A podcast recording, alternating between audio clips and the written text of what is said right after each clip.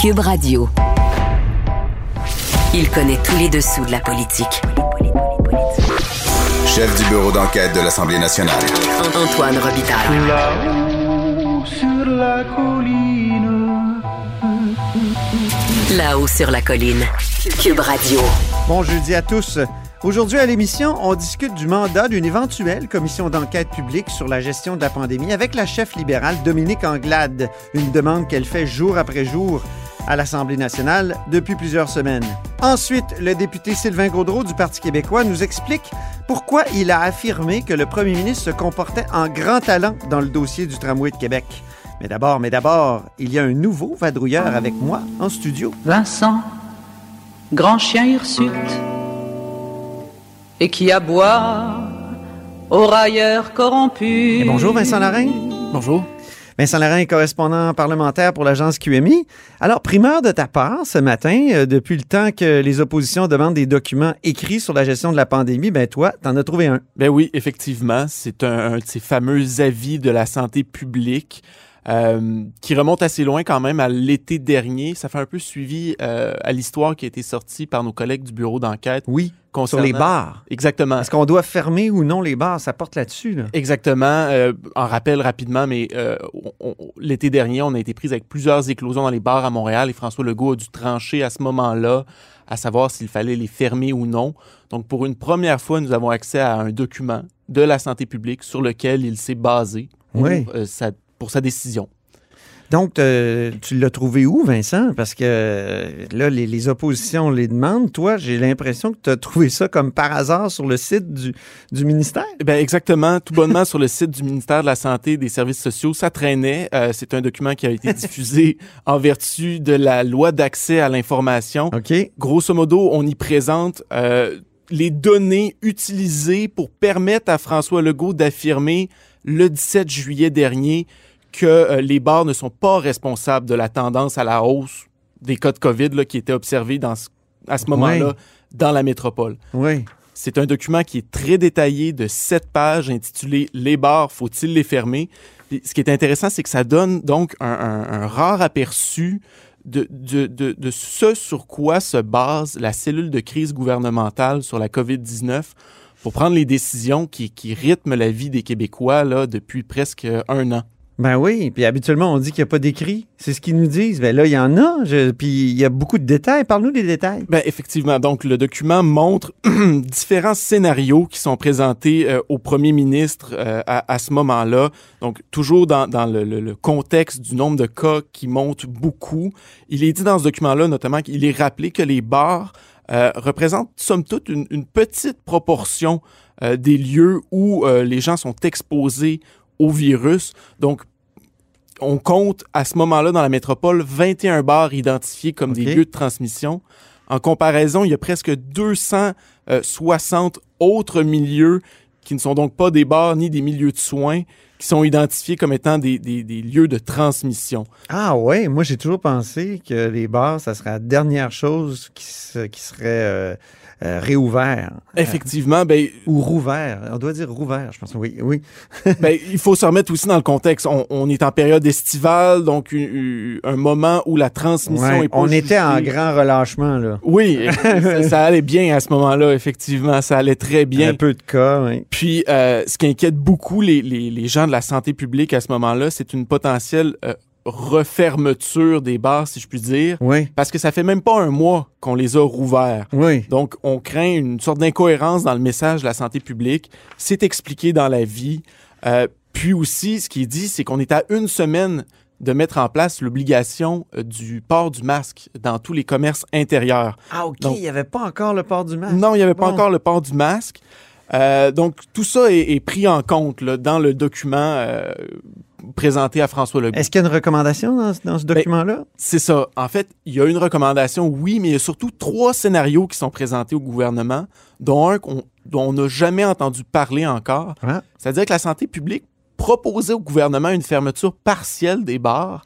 On proposait de fermer uniquement leurs salles intérieures, les espaces intérieurs dans les bars, de laisser ouverts, par exemple, les terrasses ou les espaces extérieurs, ou encore de fermer seulement les bars à Montréal.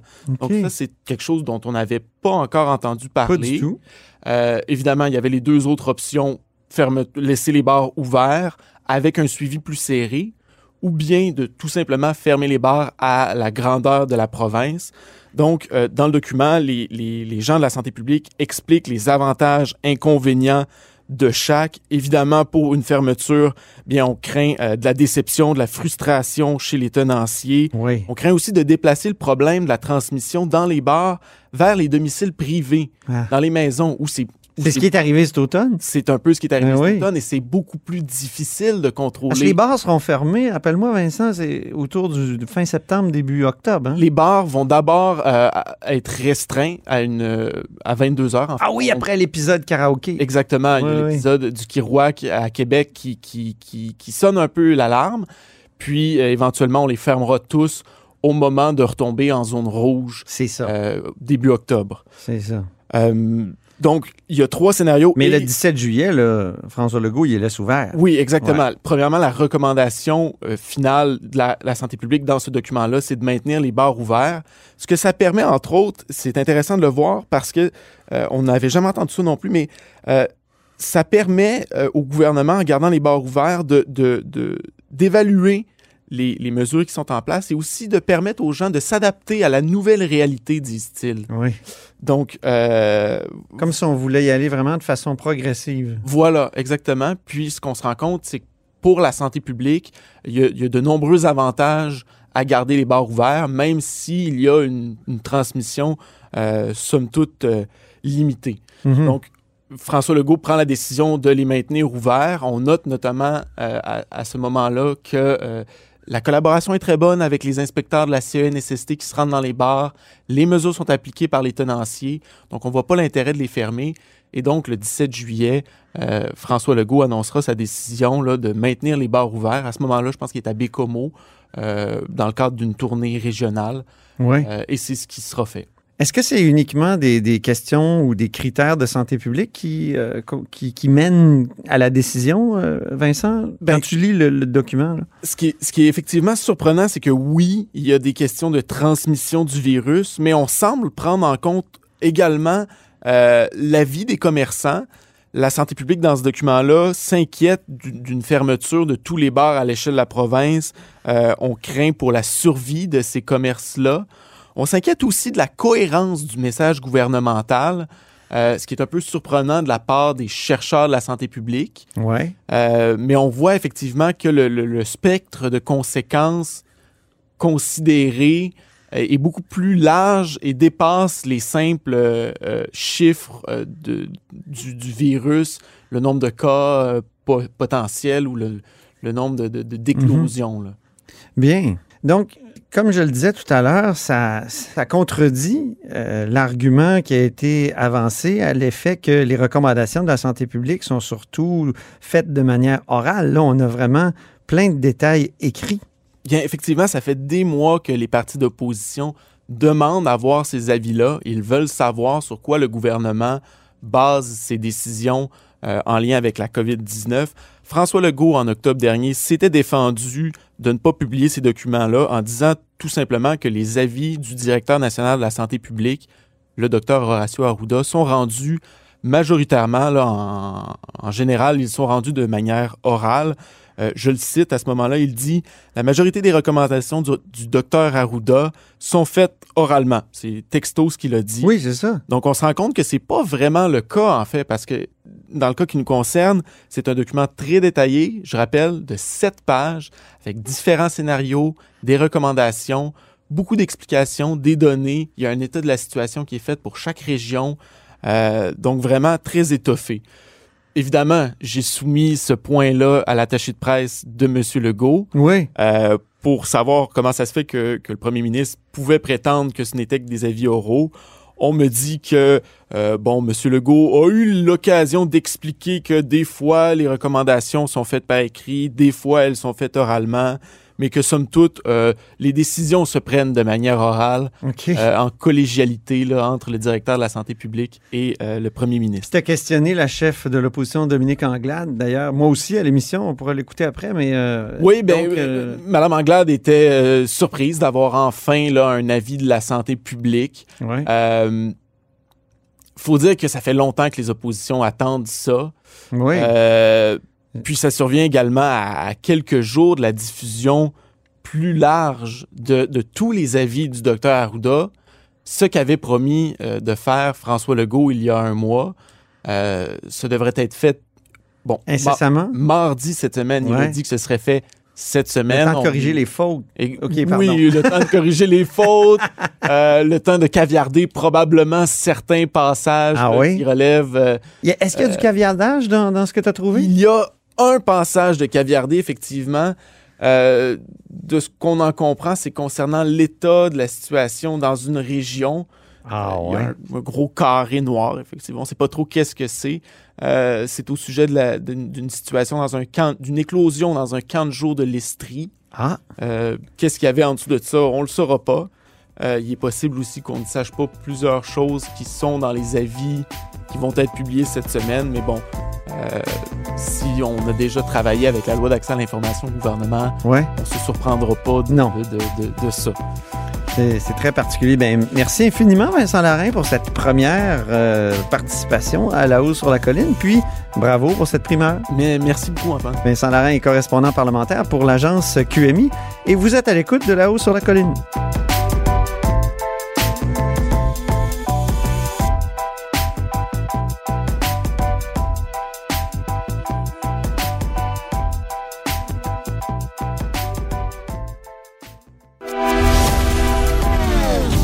Philosophe, poète dans l'âme, la politique pour lui est comme un grand roman d'amour. Vous écoutez Antoine Robitaille, là-haut sur la colline. Alors, je m'interrogeais ce matin dans les pages du journal sur la durée d'une éventuelle commission d'enquête publique sur la gestion de la pandémie. Je me demandais à écouter euh, Dominique Anglade, la chef euh, du Parti libéral, si ce- cette commission-là allait pas durer 25 ans. Évidemment, je caricaturais. Bonjour, Dominique Anglade. Bonjour, Antoine Robitaille. Oui, vous faites 25 capturer, ans? Antoine? Parce que vous voulez tellement explorer de, de sujets dans cette commission et on sait à quel point les commissions aujourd'hui sont lourdes que c'est une question qui se pose, non? Est-ce qu'il ne faut pas euh, bien baliser le, le mandat pour, pour, pour justement pas que ça dure indéfiniment? Ben absolument, il faut bien baliser le mandat. Puis c'est bien ce qu'on dit d'ailleurs, c'est que le mandat actuellement, si vous euh, si vous lisez euh, ce de quoi est responsable la, euh, la commissaire Castonguay, c'est d'évaluer la performance des soins des services aux aînés dans le contexte de la pandémie, particulièrement dans le cadre de la première vague. Ouais. Alors ça c'est très très très circonscrit. C'est Et il y a plusieurs trop. questions. oui. Ben c'est beaucoup trop circonscrit. Oui. Vous allez être d'accord avec moi là-dessus. Ah oui, je suis d'accord.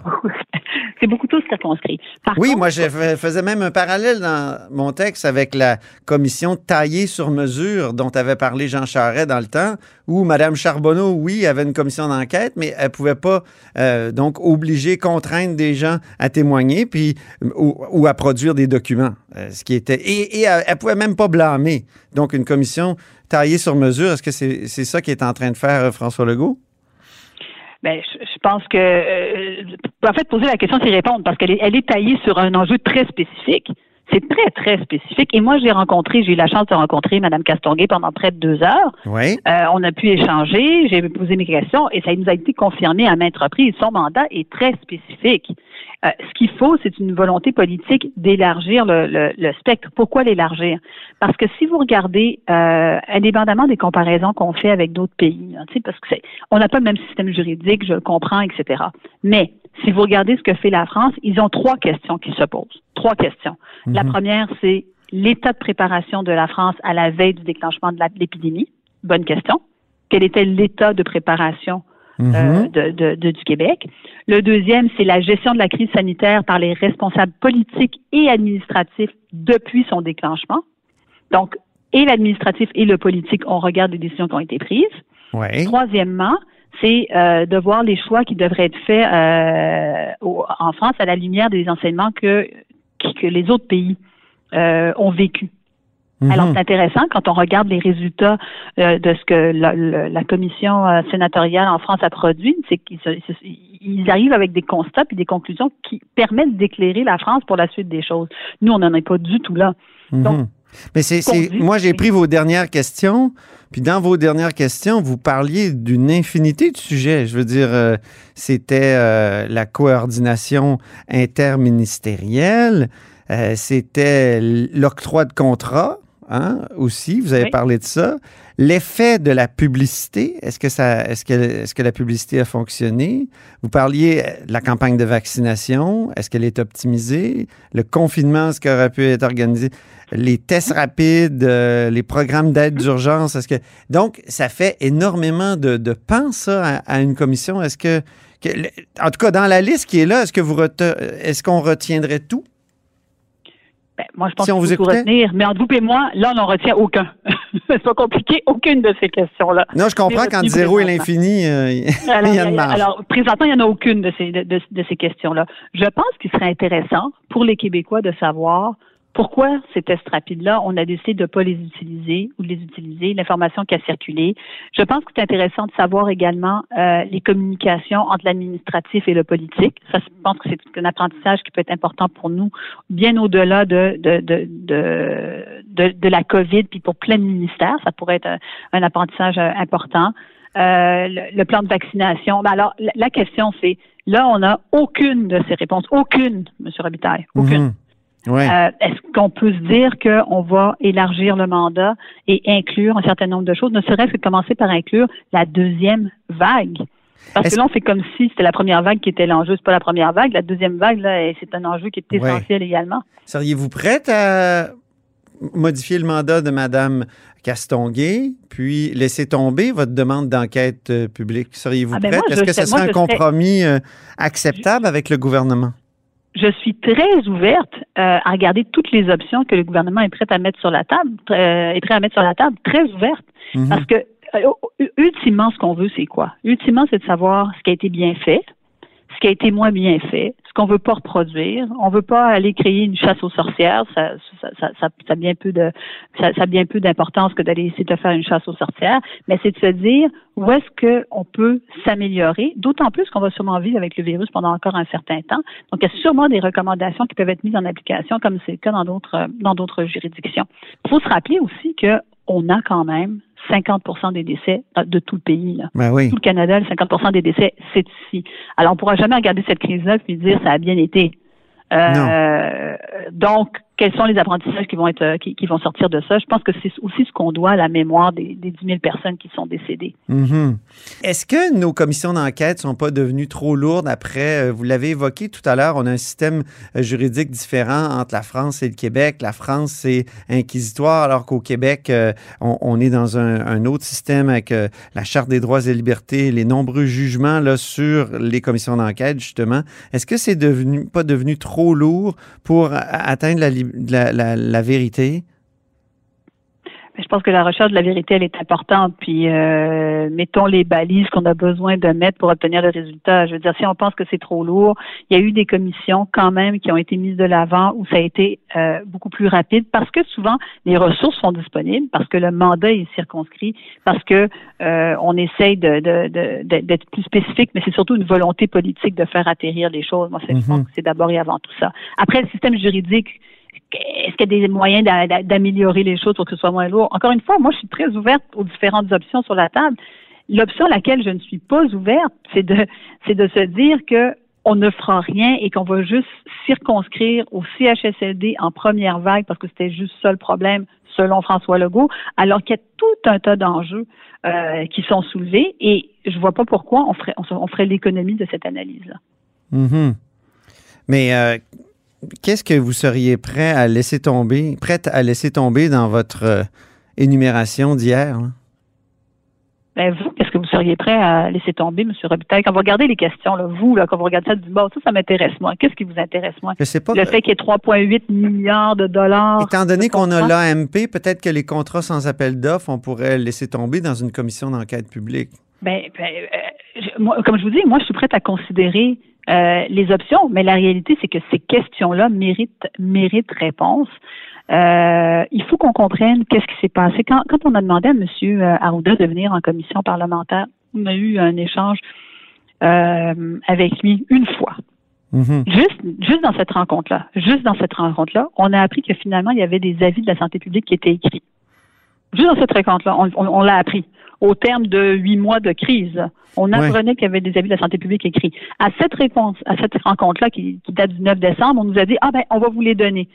Aujourd'hui là, on est le, on, on est à la plus qu'à la mi-février, on n'a toujours pas les avis écrits de la santé publique. Juste à cette rencontre-là, on a vu qu'il y avait un problème avec les restaurateurs où il y avait des décisions gouvernementales qui n'étaient pas nécessairement liées avec les décisions de la santé publique. Oui, mais à cette Vin- Vincent Larin de QMI a, a trouvé sur le site du ministère de la Santé, justement, il vous a questionné là-dessus euh, ce avis. matin. Oui, un avis. Qu'est-ce que vous avez pensé de cet avis-là? C'était sur les Euh, bars. En hein, fait, ce qui, était, ce qui était intéressant dans la vie, c'est que ça, ça, ça démontrait bien que euh, il y avait, on avait dit euh, pendant longtemps que c'était des décisions qui étaient liées à la santé publique, que c'était la santé publique qui prenait les, euh, les décisions.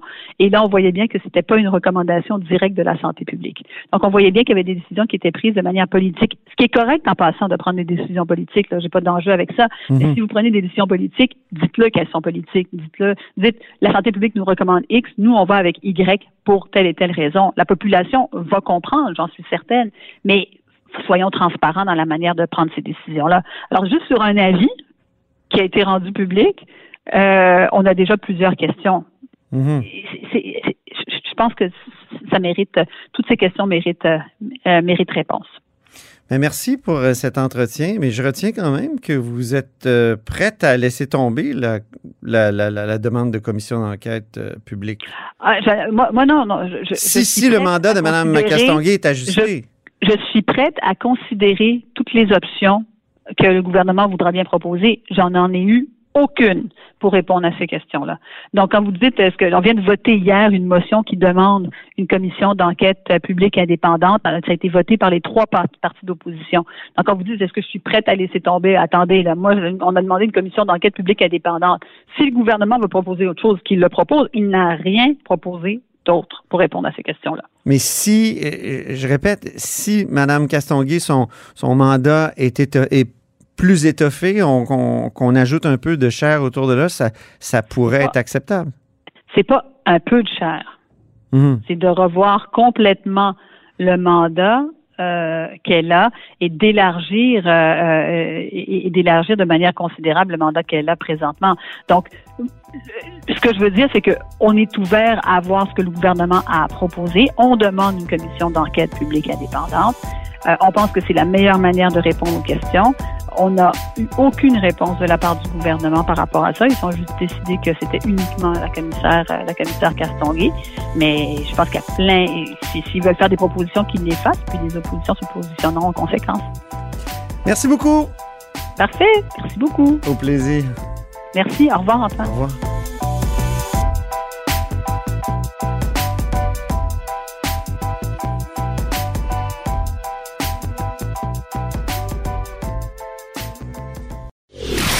Antoine Robitaille. Le philosophe de la politique. La joute politique ne colle pas sur lui. Il réussit toujours à connaître la vérité. Vous écoutez là-haut sur la colline. Plusieurs reporters ont appris une expression nouvelle ce matin au point de presse euh, dans le hall du Parlement.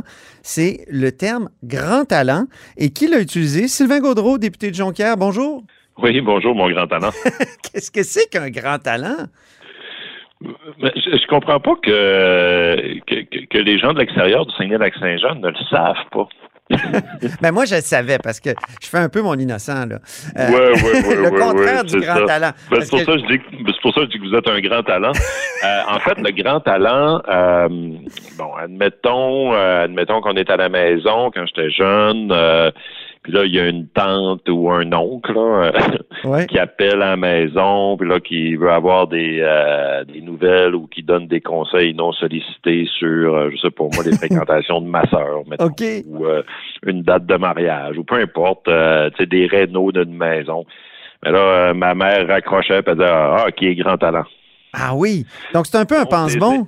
Un pense-bon, oui, c'est ça. C'est quelqu'un qui, qui se pense bon, là, puis qui, qui, qui se mêle pas de ses affaires. C'est ça. euh, qui, puis qui il sait tout, puis euh, qui a tout fait, puis qui se mêle pas de ses affaires. Fait que moi, c'est dans ce sens-là que pour moi, c'est l'image parfaite euh, qui colle à la peau de, de François Legault dans le dossier du tramway, là, surtout ça. depuis les Mais ça, 24 vous, heures. vous, vous, Sylvain, vous dites, il, il fait son grand talent en intervenant, en mettant ses grosses pattes dans ce projet-là, puis en voulant même euh, déterminer le, le tracé du futur tramway. Exact. C'est- l'exemple euh, parfait du grand talent. C'est la, la quintessence du grand talent incarné par le premier ministre.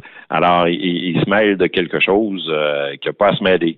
Lui, euh, il- comme gouvernement, il doit déterminer les budgets entre le transport collectif, le transport routier et euh, dédier des budgets aux municipalités qui, elles, avec leur autorité en transport collectif, dans le cas de Québec, le RTC, le réseau de transport de la capitale, ben, euh, ils vont planifier les, les- le meilleur système. Mais surtout à ce stade-ci, euh, donc où on, on- on a hâte euh, à Québec de partir le chantier, ben là, ça fait un peu un peu grand talent, là.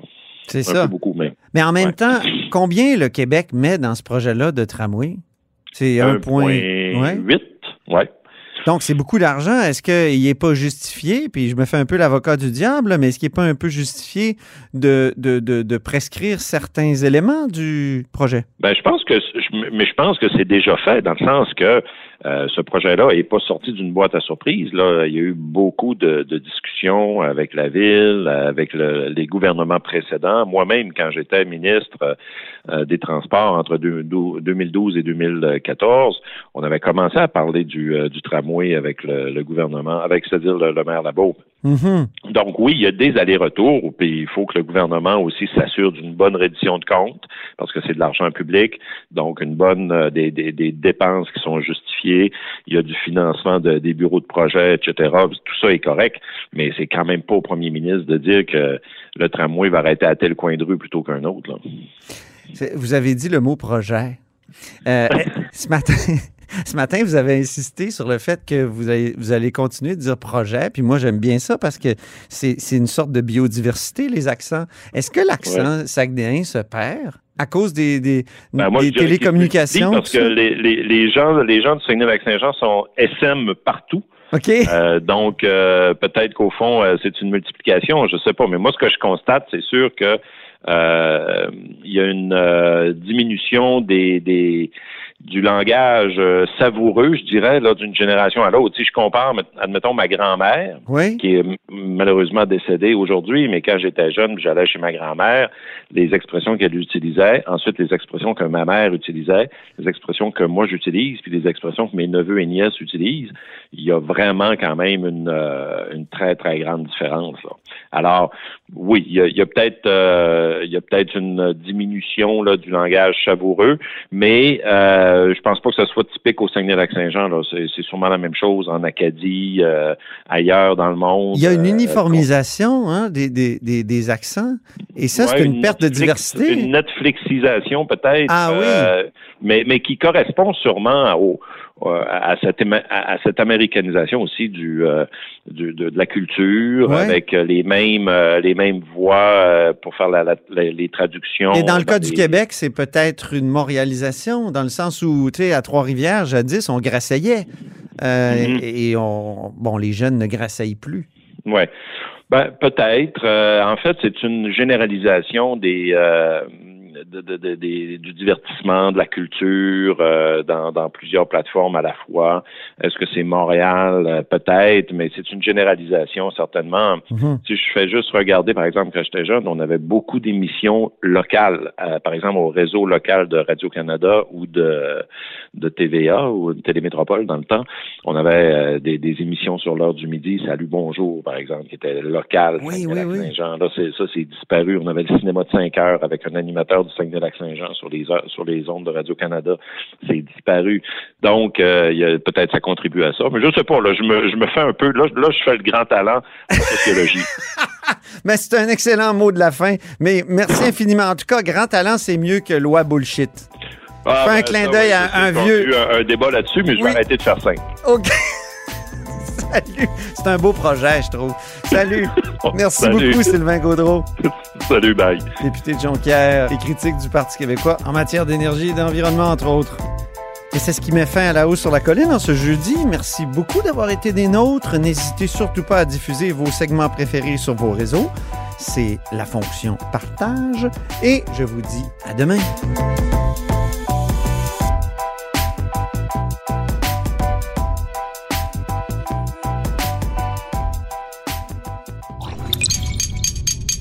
Cube Radio.